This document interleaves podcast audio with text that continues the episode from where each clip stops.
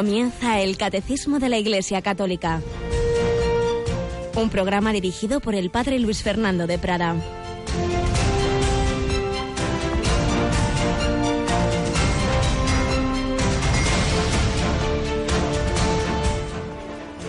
Mi madre y mis hermanos son estos, los, los que escuchan la palabra de Dios y la cumplen. Alabado sea Jesús, María y José, muy buenos días mi querida familia de Radio María. Comenzamos este nuevo día, este 26 de septiembre, en que recordamos a unos mártires del Imperio Romano, Santos Cosme y Damián, hermanos gemelos, según parece médicos, y por ello, junto a San Lucas, San Pantaleón, están entre los patronos y protectores de esa noble profesión médica y les pedimos su intercesión para dejarnos curar por el médico que todos necesitamos, Jesucristo, que nos enseña lo que oíamos, esta palabra que cuando estaba Jesús predicando, muchísimas personas le avisaron, oye, que están ahí fuera tu madre y tus hermanos. Ya sabemos que los hermanos en, la, en el lenguaje semítico es un término amplio que se refiere no solo a los hermanos, sino a primos y otros familiares, y de hecho se ve claramente en los textos evangélicos que se llama hermanos de Jesús, algunos que consta que son hijos de, de, de otras mujeres y que serían por tanto familiares. Pero bueno, a lo que vamos, tu madre y tus hermanos están fuera y quieren verte. Él respondió diciéndoles, mi madre y mis hermanos son estos, los que escuchan la palabra de Dios y la cumplen no es que esté haciendo de menos a su Madre Santísima, todo lo contrario, está diciendo que por lo que es grande María no es simplemente por el hecho de ser su madre, sino porque ha escuchado la palabra de Dios y la ha cumplido, y por eso es su madre, porque dijo, he aquí la esclava del Señor, hágase en mí según tu palabra. Pero lo que nos afecta a nosotros es que también nosotros estamos llamados a ser familiares de Jesucristo. Estos son mi madre y mis hermanos, los que escuchan la palabra de Dios y la cumplen. Si escuchamos cada día la palabra de Dios, si la meditamos, si la asimilamos y así la cumplimos, pues también nosotros podemos ser madres de Cristo, es decir, darle a luz en nuestra vida y hacia los demás. Podemos ser hermanos de Cristo, compartiendo esa naturaleza divina que Él nos regala, esa participación de la misma por la gracia, pues que Él ya antes ha compartido nuestra naturaleza humana. El Hijo de Dios se hizo hombre para hacer a los hombres hijos de Dios. Todo un programa maravilloso. Tenemos con nosotros a Mónica Martínez. Buenos días, Mónica. Muy buenos días, padre que devotamente has rezado en honor de los santos Cosme y Damián. Te han dado mucha devoción, ¿verdad? Sí, además pensando que hoy era martes y también tocaba el programa de los médicos para que tengan vida. Fíjate, no había caído yo en eso. Pues un guiño para ellos. claro que sí.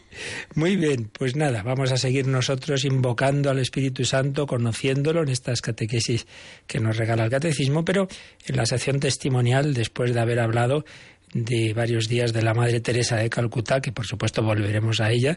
También volveremos, que lo dejamos ahí hace ya tiempo, al Padre Llorente, seguiremos. Pero vamos a dedicar unos días a un, testimonio impresionante que yo la verdad no lo conocía hasta este verano que he conseguido leerme el libro del padre Walter Fisek o como se diga un jesuita mm, de origen polaco aunque era estadounidense que se pasó pues prácticamente casi toda su vida prisionero en la Unión Soviética. Eh, lo cuenta en un libro que se titula Caminando por valles oscuros. No podemos, evidentemente, más que sacar algunos fragmentos del mismo, pero bueno, vamos a comenzar a hacerlo hoy.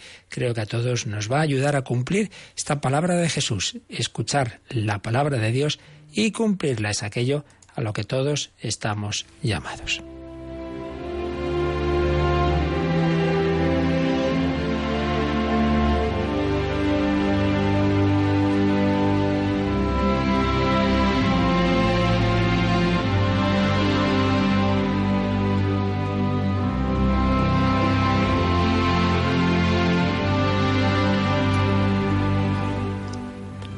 Caminando por valles oscuros. Sabéis que hay un salmo, el famoso salmo del buen pastor, que dice aunque camine por valles oscuros, tú vas conmigo. Pues con este título publicó sus memorias, su vivencia interior de lo que pasó como prisionero en el Gulag soviético el padre Walter Zizek, jesuita norteamericano, que entró en Rusia junto con otras 25 personas en el vagón 69.725 procedente de la ciudad polaca de Albertín, que había sido tomada por el Ejército Rojo cuando comienza la Segunda Guerra Mundial. Sabemos que en la parte occidental de Polonia fue invadida por Alemania y la parte oriental por la Unión Soviética. Esto se suele olvidar. Se la repartieron. En aquel momento había un acuerdo, un pacto entre eh, la Unión Soviética y la Alemania nazi. Pero él aprovechó las circunstancias para entrar junto con otro jesuita, pues como si fuera a hacer simplemente trabajos, a trabajar allí, a ganarse algo, pero en realidad, pues evidentemente iba como era lo que él quería es como sacerdote jesuita que era difundir la palabra de Dios en Rusia.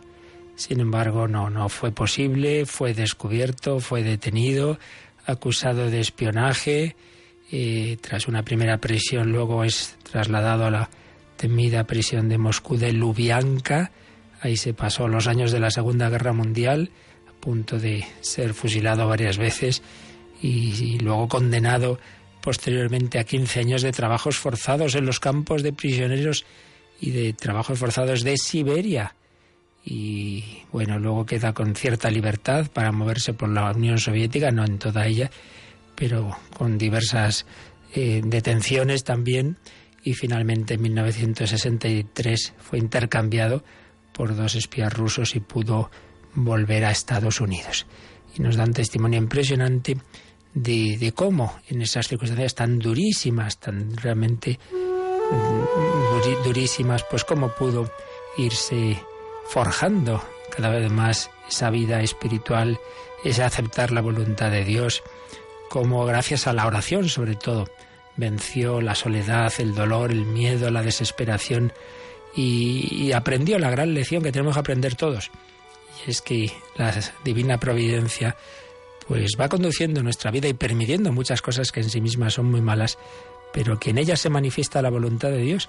Y la santidad está en eso, en aceptar con, con fe, con esperanza, con amor, sin resentimiento, esa voluntad de Dios, que a fin de cuentas es lo que importa. Tu voluntad. Así lo fue aprendiendo, así lo hizo este jesuita que está en proceso de beatificación, ya es siervo de Dios. Iremos eh, conociendo algunos retazos de lo que nos cuenta en estas sus memorias. Caminando por valles oscuros, memorias de un jesuita en el Gulag.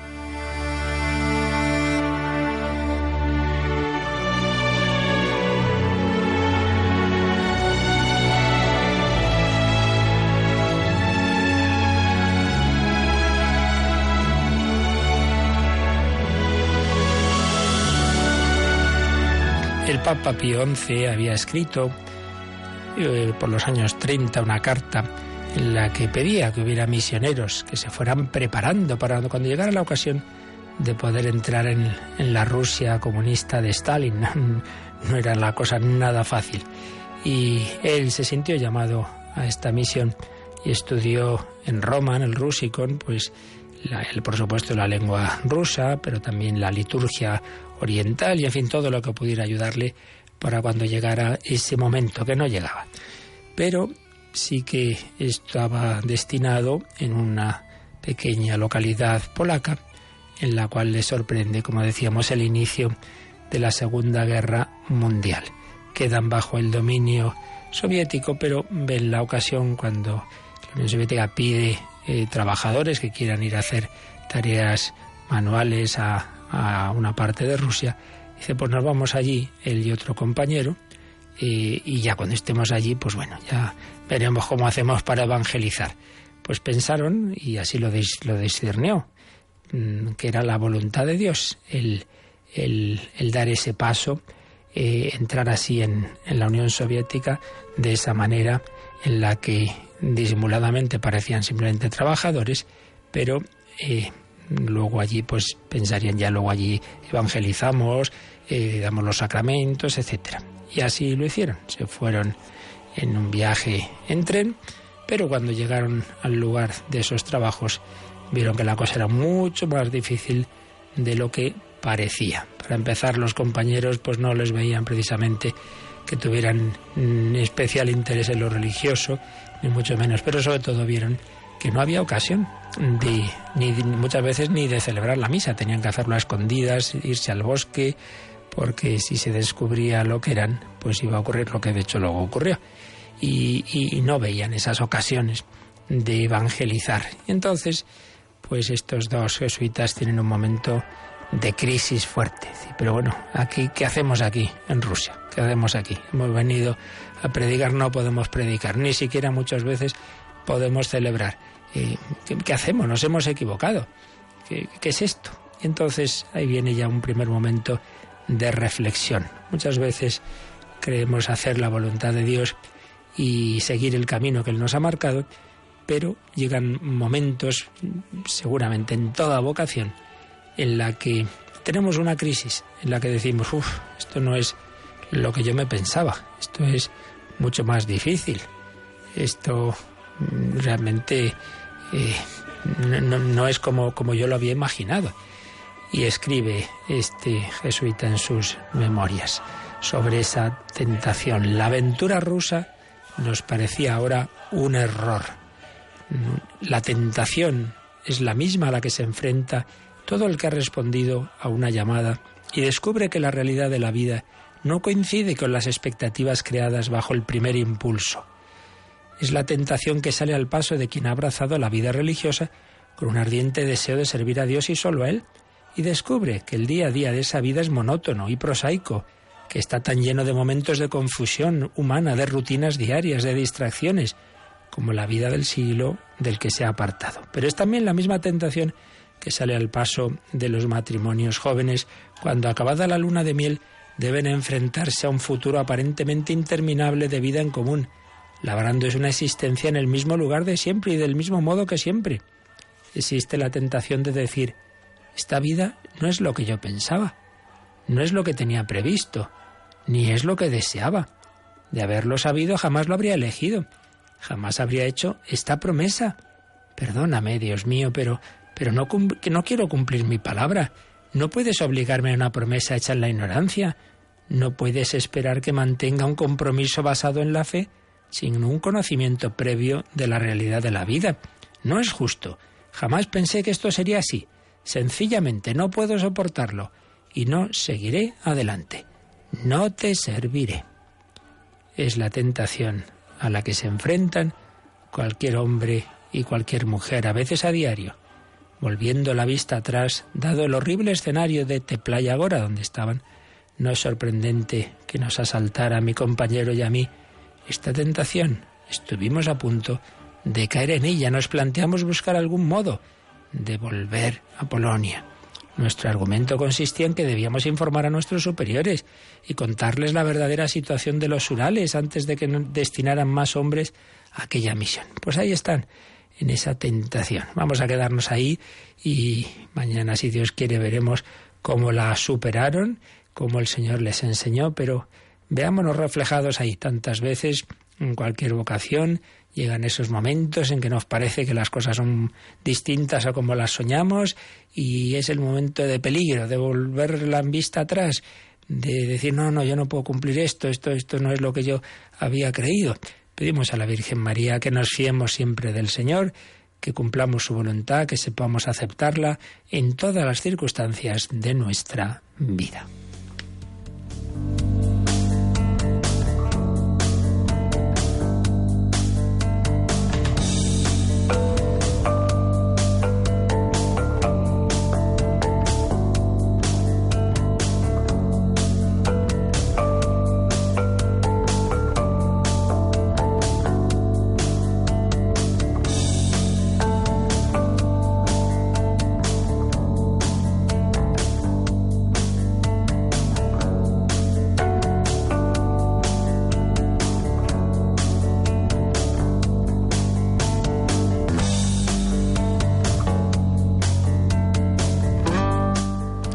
Para hacer la voluntad de Dios necesitamos, por supuesto, la gracia del Señor, necesitamos la fuerza del Espíritu Santo.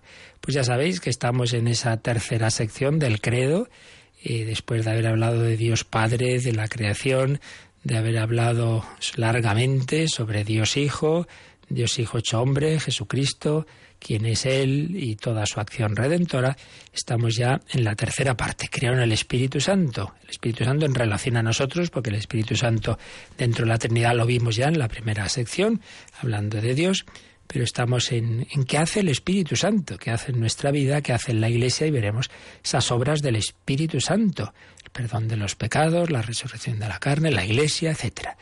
Habíamos visto el nombre, que significa Espíritu Santo, los apelativos, fundamentalmente el de Paráclito, es decir, abogado, consolador, intercesor, pero estamos viendo también los símbolos que nos enseñan también qué, acción, qué, qué funciones tiene el Espíritu Santo en relación a nosotros. Habíamos visto el símbolo del agua, pues vamos a pasar al siguiente símbolo, el de la unción. Y esto nos lo explica en un largo número eh, letra pequeña, el, catecismo en el número 695. Así que Mónica, ánimo, un vasito de agua porque el párrafo es largo y a ver qué nos explica el catecismo sobre la unción. La unción. El simbolismo de la unción con el óleo es también significativo del Espíritu Santo, hasta el punto de que se ha convertido en sinónimo suyo. En la iniciación cristiana, es el signo sacramental de la confirmación, llamada justamente en las iglesias de Oriente crismación. Pero para captar toda la fuerza que tiene, es necesario volver a la unción primera, realizada por el Espíritu Santo, la de Jesús. Cristo, Mesías en hebreo, significa ungido del Espíritu de Dios. En la antigua alianza hubo ungidos del Señor, de forma eminente el rey David, pero Jesús es el ungido de Dios de una manera única. La humanidad que el Hijo asume está totalmente ungida por el Espíritu Santo. Jesús es constituido Cristo por el Espíritu Santo. La Virgen María concibe a Cristo del Espíritu Santo, quien por medio del ángel lo anuncia como Cristo en su nacimiento e impulsa a Simeón a ir al templo a ver al Cristo del Señor, es de quien es de quien Cristo está lleno y cuyo poder emana de Cristo en sus curaciones y en sus acciones salvíficas. Es él, en fin, quien resucita a Jesús de entre los muertos. Por tanto, constituido plenamente Cristo en su humanidad victoriosa de la muerte, Jesús distribuye profusamente el Espíritu Santo hasta que los santos constituyan en su unión con la humanidad del Hijo de Dios ese hombre perfecto que realiza la plenitud de Cristo, el Cristo total, según la expresión de San Agustín. Pues sí, párrafo largo, pero muy enjundioso y provechoso, en el que aparecen esas tres etapas habituales de la historia de la salvación. Por supuesto, lo esencial siempre es Jesucristo y en este caso, pues esa unción de Cristo, que además significa precisamente eso, es la versión griega, Cristo, de la palabra Mesía hebrea, que significa ungido. Siempre el centro es Jesucristo, pero tiene las prefiguraciones del Antiguo Testamento, las unciones, las personas que eran ungidas en el Antiguo Testamento, y tiene su desarrollo en la vida de la Iglesia, como ahora nosotros somos ungidos. Son estas tres etapas que vamos a ir viendo. Pero primero vamos a releer ahora ya parte por parte este, este número, leyendo también algunas de las citas bíblicas que en él se nos ponen. La unción, el simbolismo de la unción con el óleo, ungir con un tipo de aceite, ahí estamos siempre cuando hablamos de unción, aunque ya veremos que en algún caso eso es simbólico, el simbolismo de la unción con el óleo es también significativo del Espíritu Santo. Hemos hablado del agua, pues después del agua también esta unción es un símbolo del Espíritu Santo. Hasta el punto, dice, de que se ha convertido en sinónimo suyo. Y es que hay textos del Nuevo Testamento en que aparece casi una equivalencia entre unción y Espíritu Santo. Y, y ahí nos pone el catecismo dos citas. La primera carta de San Juan, 2, 20 a 27, capítulo 2, 20 a 27 y segunda a los Corintios. Vamos a ver, la primera de Juan dice así, eh, concretamente en el 2.20 dice, vosotros en cambio tenéis unción recibida del santo y todos tenéis conocimiento, unción recibida del santo. Y en el 27, la unción que de él recibisteis permanece en vosotros, y no necesitáis que nadie os enseñe.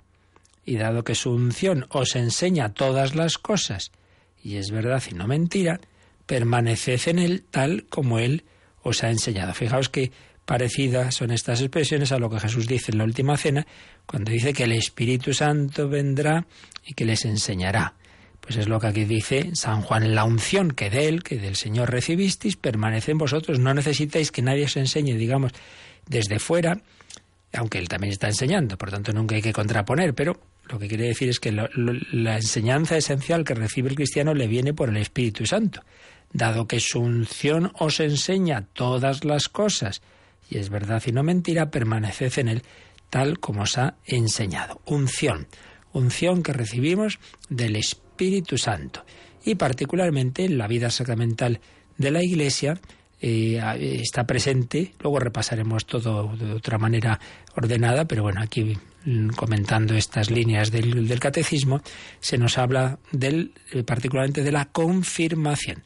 En la iniciación cristiana es la unción es el signo sacramental de la confirmación, llamada justamente en las iglesias de Oriente crismación. Ahí, recordáis, en la confirmación se imponen las manos, primero en general sobre todos los que se van a confirmar haciendo una oración, y luego cuando se acerca el confirmando, el obispo o su delegado pone la mano sobre la, la cabeza, pero con el dedo unge la frente del confirmando con el santo crisma. Eso es lo esencial. Por eso, confirmación o crismación. Ya antes, ya antes hemos recibido una primera unción en el bautismo. Recordáis que allí, por un lado, se unge el pecho con el óleo de los catecúmenos, pero también la cabeza se unge con el santo crisma. Y se hace una alusión a Cristo sacerdote, profeta y rey. Por supuesto, también está la unción en la ordenación sacerdotal y episcopal. Y por supuesto, en la unción de los enfermos. ¿Veis? El desarrollo de esa unción. Pero aquí se nos dice que el primer eh, significado está en simplemente en esa misma unción del Espíritu Santo. Bueno, no, no es el primero, porque el primero es en Cristo. Seguimos leyendo. Para captar toda la fuerza que tiene, es necesario volver a la unción primera realizada por el Espíritu Santo. ¿Cuál? La primera no en el sentido cronológico, sino de importancia. ¿Cuál? La de Jesús, la de Jesús. Jesús es Cristo, es decir, ungido, Mesías, porque lo unge el Espíritu Santo. Y aquí, claro, esto es simbólico, aquí no hay aceite. Aquí es que esa humanidad, esa humanidad que se forma en el seno de María, está, digamos, empapada, llena del Espíritu Santo. Y esto en, dos momentos, por así decir. En el primer instante de su concepción, pues ya está presente naturalmente el Espíritu Santo. Está en el seno de María, eh, formando a esa humanidad de Jesús, pero está llenando esa humanidad del Señor. Pero luego hay un segundo momento que, digamos, como llamativo y de cara a nosotros, que es el bautismo del Señor en el Jordán. Ahí siempre se ha visto como otra unción, como otra comunicación especial del Espíritu Santo de cara a empezar esa misión de la vida pública, porque hasta entonces pues el Señor estaba en esa vida oculta, pero va a empezar la vida pública y entonces hay como otra comunicación esa humanidad de, de Cristo por parte del Espíritu Santo. Ya veremos más adelante cómo se relacionan estas dos eh, unciones, eh, cómo qué relación teológica hay entre la encarnación y, la, y el bautismo del Señor en el Jordán. Para captar toda la fuerza que tiene es necesario volver a la unción primera realizada por el Espíritu Santo, la de Jesús, el Cristo, Mesías en hebreo, que significa ungido, ungido del Espíritu de Dios. Por tanto, hemos recordado, la unción hace eh, alusión al Espíritu Santo, la recibimos en los sacramentos, hay que mirar siempre a Jesucristo, que es el ungido por excelencia, pero todo lo que ocurre en el Señor ha tenido prefiguraciones, profecías, símbolos en el Antiguo Testamento. Por eso sigue diciendo, Jesús es el ungido de Dios. Perdón, me salta una línea. En la antigua alianza hubo ungidos del Señor ungidos del Señor. Se nos recuerda Éxodo 30, de forma eminente el rey David, recordáis, cuando el profeta Samuel es enviado por Dios a, la familia de Jesse y dice, mira, ahí te voy a decir quién va a ser el próximo rey, porque Saúl ya no lo está haciendo como se debe, hay que ungir a otro que va a ser el futuro rey, va a ser David. Es cuando llega allí Samuel y dice, no, este, este hijo no, este no, vamos, se lo va diciendo Dios, inspirando a Dios, hasta que ya aparece David, este, y lo unge, lo unge con un aceite. Y entonces al ungirlo, pues empieza a actuar en, en David el espíritu del Señor. Son todo anticipos de lo que iba a ocurrir en el Nuevo Testamento. Por eso sigue diciendo el catecismo, Jesús es el ungido de Dios de una manera única. Claro, aquí ya es algo muy infinitamente superior a esas prefiguraciones, porque esa humanidad que el Hijo Eterno de Dios asume está totalmente ungida por el Espíritu Santo. Ahí no hay un aceite, ahí es el Espíritu Santo que llena el cuerpo y el alma de Jesucristo. Jesús es constituido Cristo, ungido, por el Espíritu Santo. Y aquí nos cita el Catecismo un famoso pasaje cuando Jesús ha comenzado ya la vida pública, pero vuelve un día a su pueblo, a su pueblecito, a Nazaret, y, habla en la sinagoga. Y recordáis que el Señor eh, precisamente le dan a leer el libro del profeta Isaías y lo abre justamente por Isaías 61.1, que también cita aquí el catecismo, que dice así, el Espíritu del Señor está sobre mí porque Él me ha ungido para anunciar la buena nueva a los pobres. ¿Veis la relación siempre entre Espíritu del Señor y la unción? El Espíritu del Señor está sobre mí porque Él me ha ungido. Nosotros podemos decir, mira, yo me, mueve el Espíritu Santo a evangelizar porque Él me ha ungido en la confirmación, porque Él me ha ungido en la ordenación sacerdotal pero en el caso de Jesucristo está ungido porque el Espíritu Santo, no en un, sacramento, sino desde su encarnación y luego de una manera particular en el bautismo del Jordán, se le ha comunicado de una manera superabundante para que a su vez a través de esa humanidad se nos comunique a nosotros el Espíritu Santo y especialmente a los más necesitados. Por eso me ha ungido para anunciar la buena nueva a los pobres, para anunciar la libertad a los cautivos, etc. El Espíritu del Señor está sobre mí porque Él me ha ungido. Cristo ungido. Pero esto es desde el primer momento está esa comunicación del Espíritu Santo a la humanidad de Cristo. Por eso sigue diciendo el Catecismo, la Virgen María concibe a Cristo del Espíritu Santo, quien por medio del ángel lo anuncia como Cristo en su nacimiento. ¿A qué se refiere esto?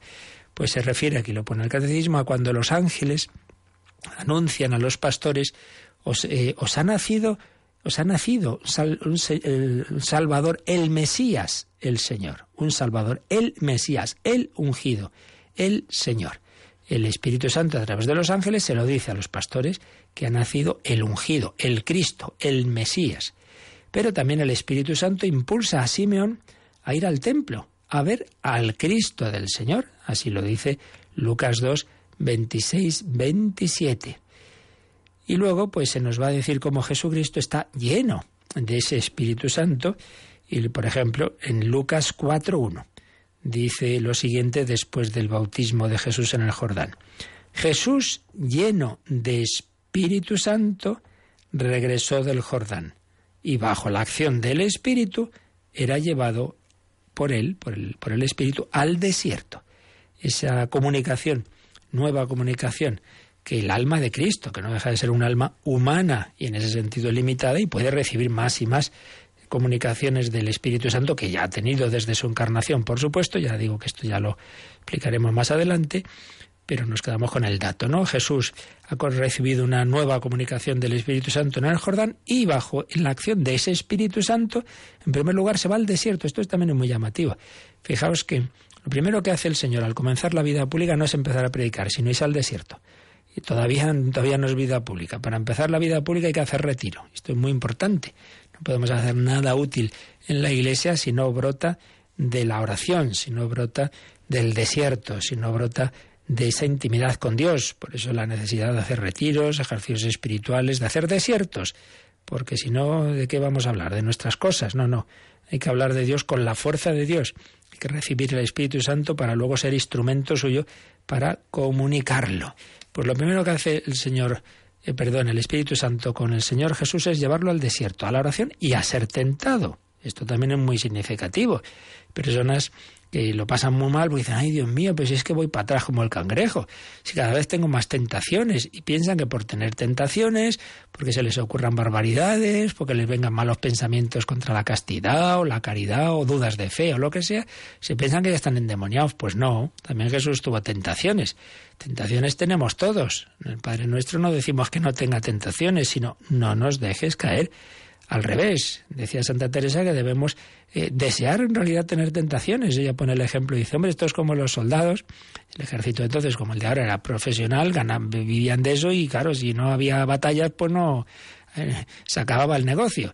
Entonces dice, no, pues los soldados quieren que haya batallas, eh, quieren trabajar en lo suyo. Bien, pues nosotros queremos que haya batallas contra el demonio porque así luchando es como vamos madurando, vamos progresando. Esto se nos olvida, pensamos que no, no, que no haya ningún problema. Hijo, así no se madura la vida, hay que tener también luchas. Pues bien, Jesucristo va movido por el Espíritu Santo al desierto a luchar contra el demonio. No nos asustemos de las luchas, porque para eso está el Espíritu Santo. Ya lo dice San Pablo, fiel es Dios que no permitirá que la prueba supere nuestras fuerzas. Fiel es Dios. Por tanto, en primer lugar, Jesucristo es llevado al desierto, a la oración, y a la tentación, a la lucha contra las tentaciones, pero después vuelve para ya iniciar esa vida pública y sigue diciendo el catecismo que entonces se, ve, se verá como el poder del Espíritu Santo brota de Jesucristo en sus curaciones y en sus acciones salvíficas. Y aquí nos pone estas citas, Lucas 6, 19. Toda la gente quería tocarlo porque salía de él una fuerza que sanaba a todos. Toda la gente quería tocarlo porque salía de él una fuerza que sanaba a todos. estaba tan hiper lleno del Espíritu Santo que con tocar ese cuerpo de Cristo pues recibías una comunicación del Espíritu Santo. Y de hecho, está esa escena de esa mujer enferma, de la hidropesía, que en medio de muchísima gente toca a Jesús y el Señor lo nota. Dice, alguien me ha tocado. Me he dado cuenta de que una fuerza ha salido de mí. Una fuerza que ya veremos que no es meramente eso, una fuerza neutra, sino que esa fuerza es fruto de una persona divina, el Espíritu Santo. Ven Espíritu Santo. Bueno, antes de seguir, vamos a pedir que también a nosotros se nos comunique más y más. Nosotros necesitamos mucho más esa comunicación del Espíritu Santo. Vamos a pedir esa unción, vamos a pedir que baje a nuestros corazones, que nos llene del Espíritu Santo para iluminarnos, para fortalecer nuestra fe, nuestra esperanza, para fortalecernos contra las tentaciones y para llenos del Espíritu Santo anunciar también la buena noticia, para ser buenos evangelizadores. No podemos por nuestras fuerzas, necesitamos al Espíritu Santo. Ven, úngenos, llénanos de tu amor.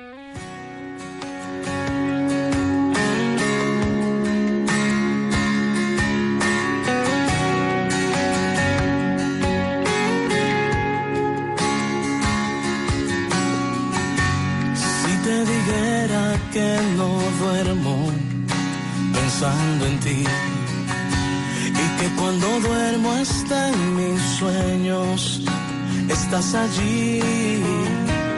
Que tu presencia es emergencia, porque el aire que respiro no me da para vivir.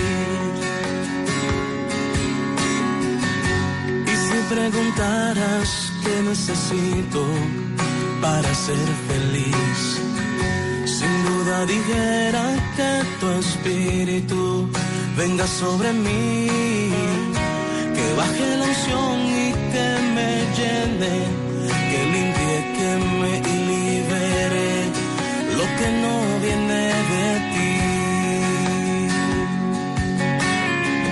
Baja, baja, baja, baja la unción. Fluye, fluye, fluye una vez más en mi corazón. Cuando estoy contigo, nada puede faltar. De tu presencia no me quiero alejar.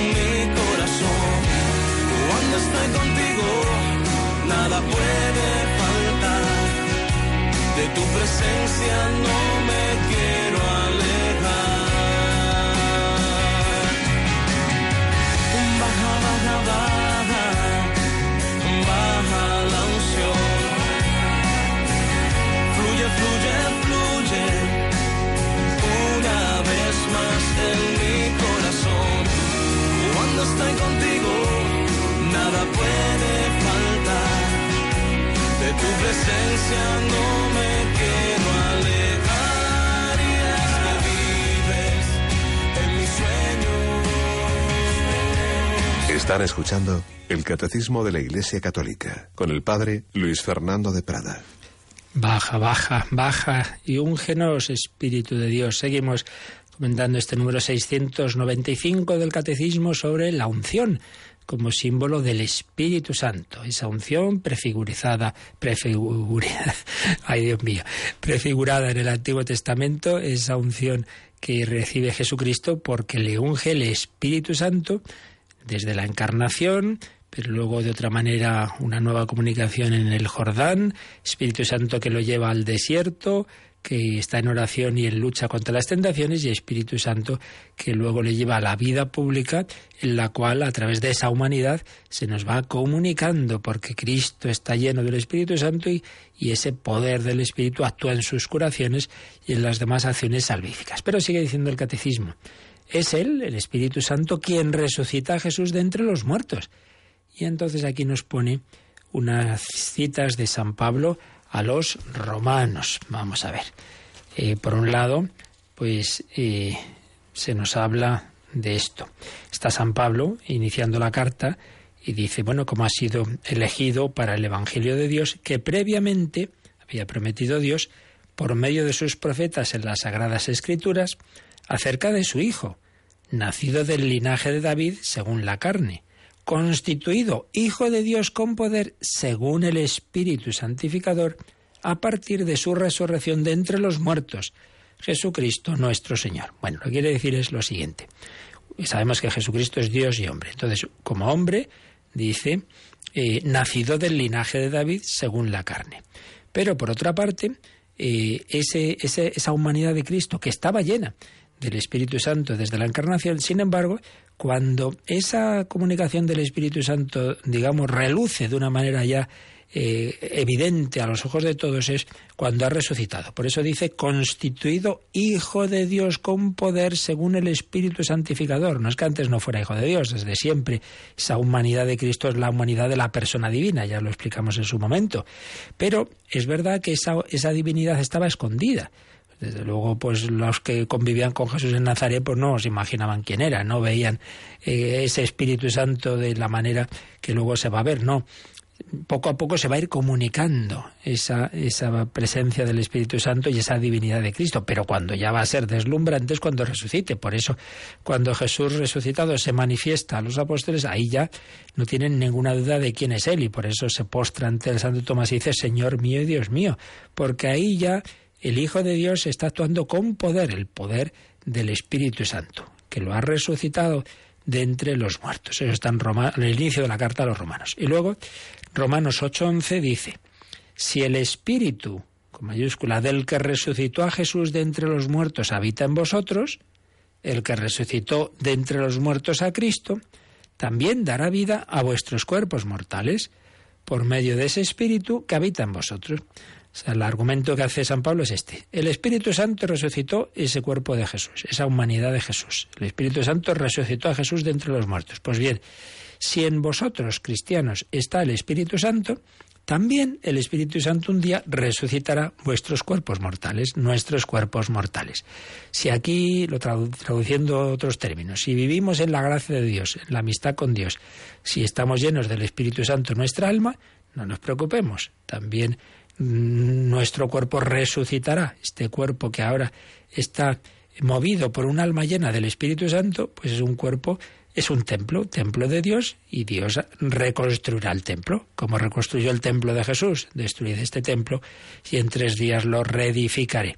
Por ello esa presencia del Espíritu Santo en nuestros corazones, por los sacramentos, por la acción de Dios, es prenda de la futura resurrección. Como veis, aquí todas las verdades cristianas van empalmando, todo tiene que ver, todo está relacionado. ¿Qué más nos dice el catecismo? Dice, es, el Espíritu Santo quien resucita a Jesús dentro de los muertos y añade, por tanto, constituido plenamente Cristo en su humanidad victoriosa de la muerte, esto que acabo de decir, era Cristo desde siempre, pero eh, se manifiesta plenamente eh, esa victoria de la humanidad de Cristo cuando ha resucitado. Cita Hechos 2.36, cuando tras el primer discurso de San Pedro, después de Pentecostés, pues dice eso, que el Señor, el Padre ha constituido a, Jesús Señor y Mesías, Señor, Dios y Mesías. Lo era, pero se manifiesta ahora, se manifiesta tras su resurrección de una manera clamorosa, constituido plenamente, plenamente Cristo, plenamente ungido. Ahora lo vemos, ahora ya no hay duda de que es el Señor y lleno de ese Espíritu Santo, Jesús distribuye profusamente el Espíritu Santo hasta que los santos, lo pone entre comillas porque no, no se refiere a, los santos canonizados, sino en general los cristianos que, que hemos recibido el Espíritu Santo. Jesús distribuye profusamente el Espíritu Santo hasta que los santos constituyan en su unión con la humanidad del Hijo de Dios ese hombre perfecto que realiza la plenitud de Cristo. Palabras de San Pablo en su carta a los Efesios. El Cristo total, según la expresión de San Agustín. Bueno, quizá algunos haya perdido. Quiere decir esto. Jesús, resucitado, ungido, lleno del Espíritu Santo, ahora nos comunica ese Espíritu Santo de una manera superabundante, profusamente. Antes ya lo hacía. El Espíritu Santo siempre se ha comunicado a la humanidad, pero de una manera desbordante, ya no es un riachuelo, Ahora es un, río bien grande el que brota del corazón de Cristo. Entonces, el Señor, con el Espíritu Santo, nos une a Él. Entonces formamos con Él el cuerpo místico. Él es la cabeza, nosotros los miembros. Eso es el hombre perfecto o el Cristo total, que dice San Agustín. Cristo total es Cristo como la persona individual más sus miembros que somos nosotros, pues la cabeza más los miembros, el Cristo total. ¿Y qué nos une a la cabeza de los miembros el, mismo espíritu, la misma sangre, el Espíritu Santo. El Espíritu Santo que llena la humanidad de Cristo, llena también, de otra manera evidentemente mucho más limitada, nuestras almas, pero es el mismo Espíritu Santo. Lo compartimos, porque esa es la misericordia de Dios, que nos ha metido en su casa, nos ha metido en la familia, nos ha metido en su corazón, nos ha metido en la Santísima Trinidad. Entonces formamos con Cristo ese hombre perfecto, ese Cristo total, ese cuerpo místico. No me diréis que no es un plan precioso. Bueno, pues esto es más o menos así, releyendo este número eh, perdón, 695, lo que nos ha intentado transmitir de este tema que sería para mucho más, pero bueno, el catecismo resume, y nosotros resumimos el catecismo, resume lo que nos enseña la escritura, la tradición, la enseñanza de la Iglesia. Pero en este número 695 Mónica pone varios números marginales, algunos ya los hemos visto en otra ocasión, pero sí vamos a ver lo que dice del 1293. Números marginales ya sabemos que son los que pone el catecismo al margen para indicar, mira, esto de que estoy hablando lo puedes ampliar o lo puedes relacionar con lo que digo en otra parte del catecismo. Concretamente, en 1293 eh, sobre el, precisamente sobre el aceite. Estamos diciendo que eh, se hacían las unciones con algún tipo de aceite, algún tipo de óleo, entonces, y que particularmente está la unción en la confirmación, entonces nos dice que miremos lo que nos va a enseñar cuando explique la confirmación. En la confirmación hay un apartado que dice los signos y el rito de la confirmación. Y nos dice esto. Eh, eh, nos viene varios números y uno de ellos el 1293, así que vamos a leerlo. Mónica. En el rito de este sacramento conviene considerar el signo de la unción y lo que la unción designa e imprime, el sello espiritual. La unción, en el simbolismo bíblico y antiguo, posee numerosas significaciones. El aceite es signo de abundancia y de alegría, purifica, unción antes y después del baño, y da agilidad, la unción de los atletas y de los luchadores. Es signo de curación, pues suaviza las contusiones y las heridas, y el ungido irradia belleza, santidad y fuerza. Como ya dijimos el otro día, es lógico que los elementos de la naturaleza puedan servir también para simbolizar lo, que va a ser la, la, sobrenaturaleza, la vida espiritual, la vida de la gracia, porque es el mismo el creador del, del orden natural y del orden sobrenatural. El mismo que ha creado el trigo del que hacemos el pan es el que ha instituido la Eucaristía. El mismo que nos da el Espíritu Santo en, la, en los sacramentos, pues es el que ha creado lo que permite que tengamos el aceite. Por eso, como Dios todo lo tiene pensado, evidentemente, pues no hay casualidades. Entonces ocurre que lo que en el orden natural vemos que sirve un determinado elemento, en este caso eh, el aceite, pues mm, puede simbolizar perfectamente eh, siempre con, perfectamente, pero siempre con la limitación de que el orden sobrenatural está muy por encima, pero bueno, lo simboliza. Entonces nos ha dicho esto. Diversas significaciones de la unción en el simbolismo bíblico y en general del mundo antiguo. Por un lado dice, el aceite es signo de abundancia. Así como el agua es imprescindible para vivir, el aceite no. Entonces se ve como algo, bueno, algo que viene sobre, que, que, que, está estupendo, pero que no es tan imprescindible. De hecho, ¿cuál es el sacramento imprescindible? El bautismo. Es el más necesario, pero mucho mejor si tenemos lo que viene después, ¿no? Signo de abundancia y de alegría. Y de alegría. ¿Qué más nos dice? Purifica. ¿Y por qué purifica? Porque dice se hacen, se os hacían, es frecuente, y se hace también unciones antes y después del baño. Purifica. Bueno, pues ya sabemos, por ejemplo, que la unción de enfermos purifica. Si quedan restos del pecado, junto a la penitencia, junto a la confesión, también la unción purifica. Da agilidad. Entonces nos pone el ejemplo de que se ungía a los atletas y a los luchadores.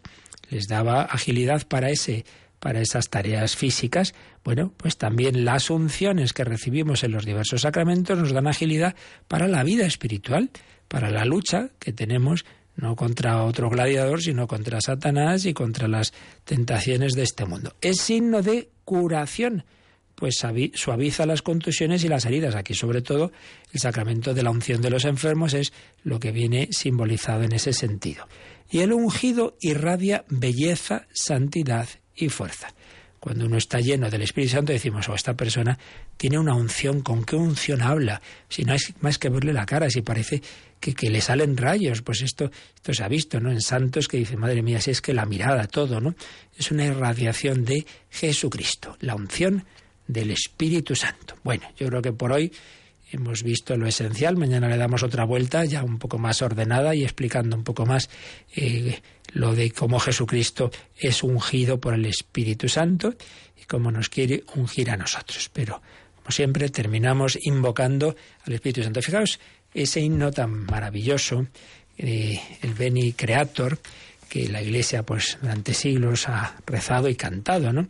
Fijaos que la, en la Vamos a ver en la segunda estrofa. Ah, sí, exactamente. La primera dice, Veni creator spiritus, mentes in visita, imple superna gracia, que tú creaste pectora. Ven, Espíritu Creador, visita nuestras almas, tu don divino llene los pechos que creaste. Pero la siguiente estrofa dice, Qui paraclitus diceris, tú, tú que te llamas el paráclito, donum Dei altissimi, el don del Dios altísimo, fons vivus, ignis caritas, fuente viva, amor, fuego, fuente, símbolo del agua, amor, fuego, que ya veremos, et spiritualis uncio, y, y unción espiritual, o espiritual ungüento. Aparece aquí esta expresión, unción espiritual. El Espíritu Santo se le llama espiritualis uncio, unción espiritual. Pues vamos a, invocar al Espíritu Santo con una versión del Beni Creator eh, en, en, latín y en inglés, invocando esa unción espiritual, Beni Creator Spiritus.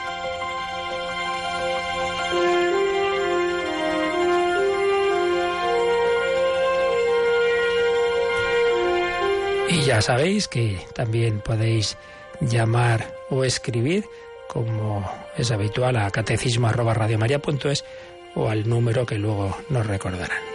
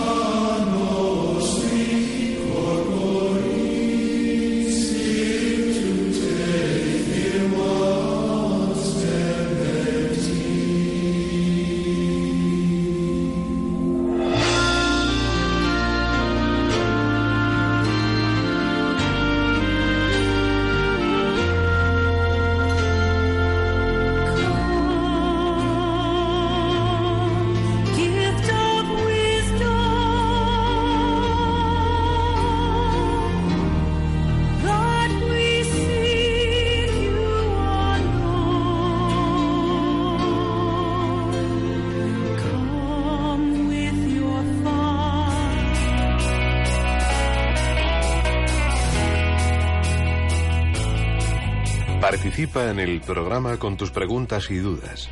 Llama al 91 005 9419. 91 005 9419. También puedes escribir un mail a catecismo arroba. Catecismo arroba radiomaria.es.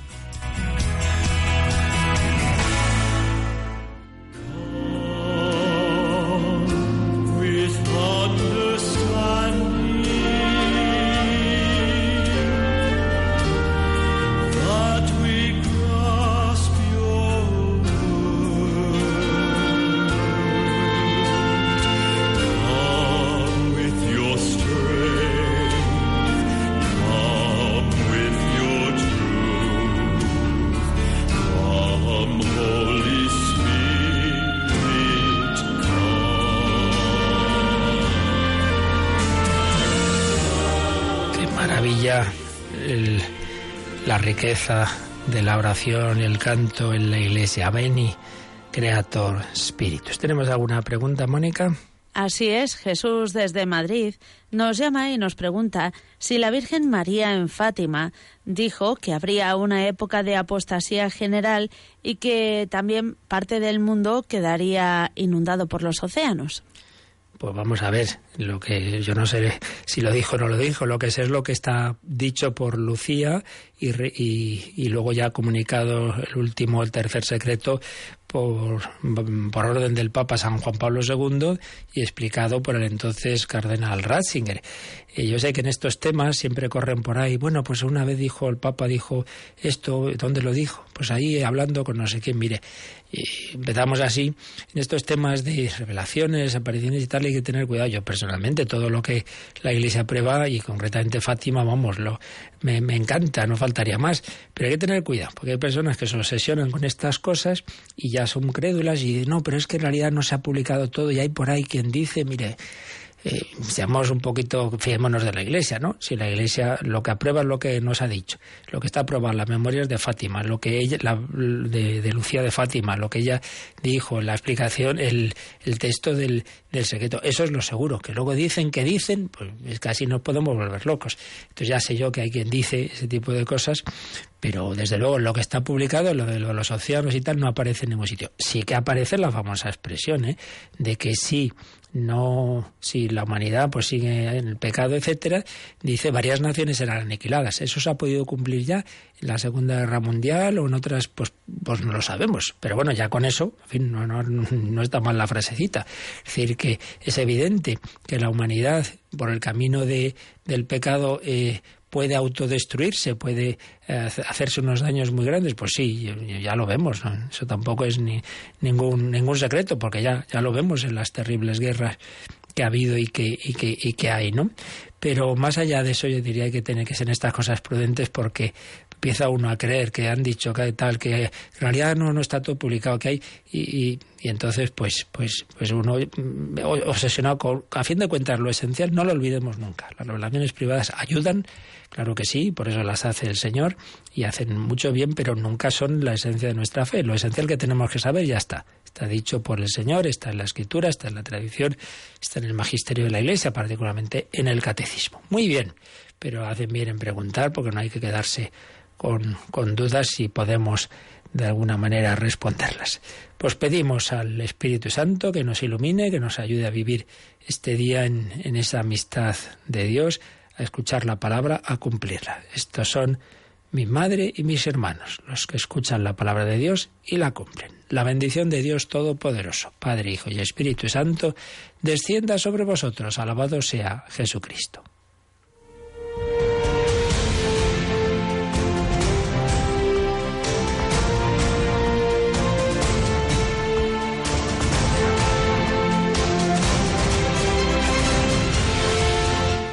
Han escuchado en Radio María el Catecismo de la Iglesia Católica.